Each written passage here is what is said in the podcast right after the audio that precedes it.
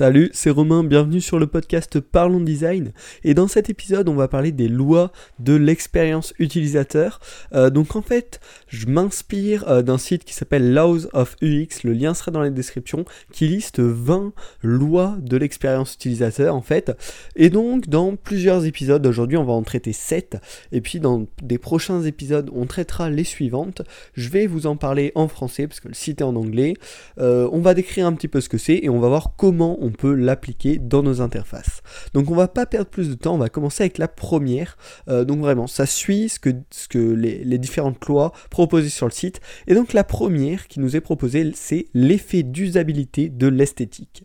Euh, en fait, tout simplement, l'idée c'est qu'une belle interface permet à l'utilisateur de mieux accepter les problèmes d'usabilité qu'il va rencontrer si vous avez une interface relativement euh, user-friendly qui euh, est relativement simple à utiliser pour l'utilisateur mais qui a quelques petits bugs, l'utilisateur acceptera mieux ses soucis euh, et les verra moins comme des problèmes dans le parcours du site si, en plus d'être relativement simple, le site est esthétique.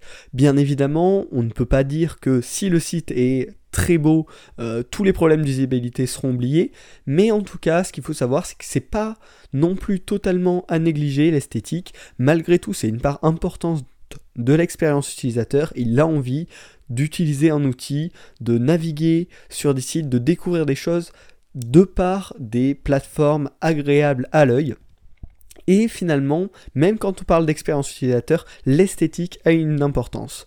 Euh, ça, je trouve important euh, de le garder en tête, parce qu'on peut se dire, ok, on se focus à fond sur euh, l'expérience utilisateur, sur la simplicité d'utilisation, mais malgré tout, faut pas perdre en tête que l'esthétique est une partie de l'expérience utilisateur. Euh.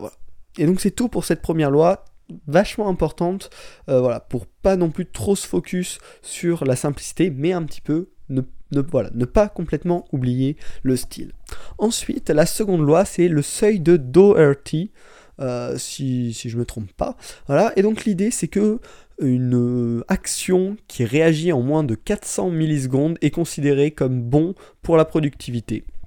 C'est-à-dire que ça va être considéré comme fluide, comme pas de perte de temps, euh, donc voilà, comme quelque chose qui marche parfaitement et qui réagit pile poil au doigt et à l'œil.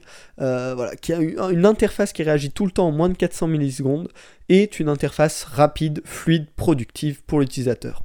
Voilà, Comment l'appliquer directement C'est très simple. C'est que dans vos animations notamment, ne mettez pas des animations de plus de 400 millisecondes, sinon ça va être considéré par l'utilisateur comme une perte de temps.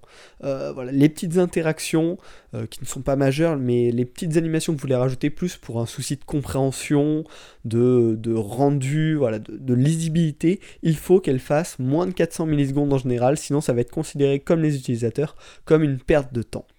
Donc ça c'est un seuil euh, que je trouve assez utile car auparavant euh, je savais jamais trop à combien mettre euh, mes animations. En général je mettais entre 2 secondes et demie, 3 secondes et demie. Mais avec ce seuil donc 400 millisecondes, d'ailleurs quand je vous dis 2 secondes et demie, 3 secondes et demie, je me trompe tout à fait, 250 millisecondes à 350 millisecondes. Et donc maintenant je sais que si je veux pas avoir de soucis, moins de 400 millisecondes c'est parfait.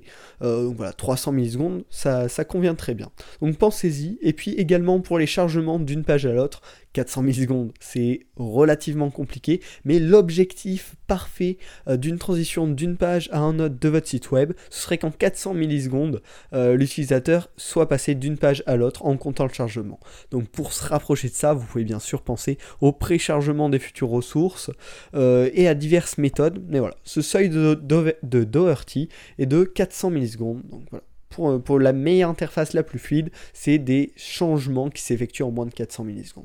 Ensuite, on va passer à la loi de Fit, euh, qui dit que le temps d'action est proportionnel à la distance et à la taille.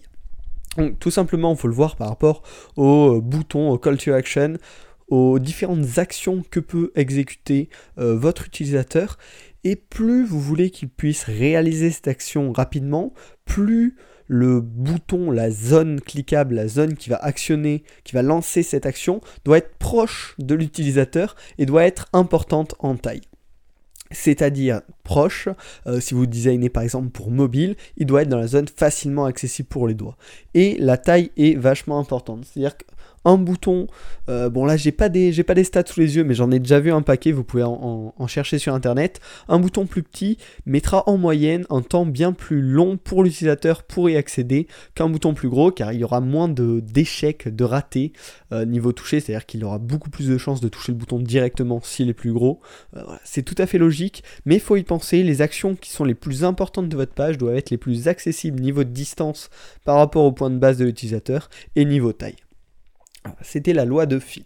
Désormais, on va passer à la loi de Hick, qui est que plus il y a d'éléments, plus la décision est longue. C'est-à-dire que si vous proposez beaucoup de choix différents à votre utilisateur, il va mettre beaucoup plus de temps à effectuer son choix. Ça paraît assez logique, assez intuitif, mais ça a de grosses incidences sur la façon dont on design notamment euh, les pages de vente, les pages magasins euh, ou même les offres s'il y a un abonnement à vendre pour votre application, pour votre service.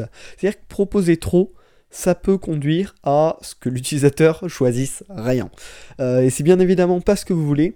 Donc il faut toujours faire attention, selon la loi de Hick, à ne pas proposer trop de possibilités à votre utilisateur, à savoir trouver le juste milieu entre euh, une liberté pour l'utilisateur, mais en même temps une facilité de prise de décision. Ensuite, on arrive à une cinquième loi qui est extrêmement intéressante, extrêmement vraie, extrêmement simple, mais qui vraiment doit rester, en, rester au, top euh, de, votre, de pile des lois, on va dire, de l'expérience utilisateur. C'est la loi de Jacob euh, qui explique que les utilisateurs passent plus de temps ailleurs. Donc, je vous ai laissé un petit temps de réflexion. C'est tout simplement que les utilisateurs sur le web, sur leur téléphone, sur leur ordinateur, sur leur tablette, passent majoritairement leur temps à plein d'endroits, mais pas sur votre application, pas sur votre service. Euh, donc l'idée, c'est donc que tout simplement, les utilisateurs sont habitués au web en général, pas à votre service, et que donc votre site doit être dans la continuité de ce qu'ils connaissent déjà. Car sinon, tout simplement, ça risque de les perdre. Et voilà, c'est tout con, mais on pourrait, on se focus forcément sur le service qu'on est en train de développer, alors qu'on doit bien se rendre compte que autour, nos utilisateurs, ce sera qu'une toute petite partie de l'utilisation de leur ordinateur, de leur tablette, de leur téléphone. Et donc on doit tout à fait prendre ça en compte en ne décalant, en ne changeant pas trop les codes, en suivant les codes habituels du web euh, ou de, des applications. Euh, et donc ça c'est très... Voilà, en fait dans, toutes les, dans les 5 lois là, que je viens de vous faire, il en reste deux pour terminer ce podcast, il y en a pas mal qui sont super logiques, mais qu'on aurait tendance à oublier. Euh, on aurait tendance à vraiment trop se focus sur notre projet, alors qu'il faut ouvrir son esprit et penser plus global, penser plus généralement. Donc avec cette loi de Jacob, les utilisateurs passent plus de temps ailleurs que sur votre site à vous. On va passer à la sixième loi, la loi de la proximité, euh, très logique, très simple, qui dit que les éléments sont perdus su en groupe s'ils partagent une zone définie clairement. Euh, donc voilà, pensez à faire des groupes de blocs semblables euh, pour qu'il y ait une logique dans, la, dans la lecture de votre interface. Bon, ça c'est vraiment très basique, hein. mais il faut ça peut être simple de l'oublier, de disperser un petit peu les éléments. Voilà, faut vraiment se rappeler que pour suivre une logique, on faut grouper les éléments du même type. Mais bon, ça c'est un peu la base. On va passer très rapidement à la septième et dernière loi de ce podcast, qui est la loi de Pragnance de Pragnanz, excusez-moi, euh, qui dit que les images complexes sont perçues de la façon la plus simple. C'est-à-dire que si vous faites une illustration très complexe, les yeux, le cerveau de l'utilisateur vont toujours euh, chercher à le simplifier, à le voir de la manière la plus simple, car tout simplement, euh, on a beaucoup d'informations possibles à emmagasiner en permanence, et donc notre cerveau va, va chercher à simplifier toutes ces informations pour les enregistrer au mieux.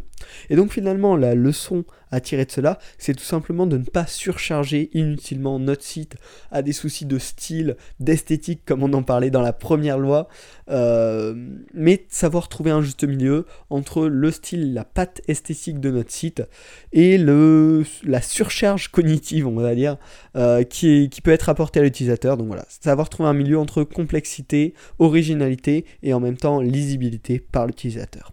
Voilà, j'espère que ce podcast t'a plu. S'il t'a plu et que tu veux qu'on explore ensemble les autres lois de l'expérience utilisateur du site Laws of UX qui sera en lien dans la description, bah, dis-le moi dans les commentaires si tu es sur YouTube, en message privé, via Twitter.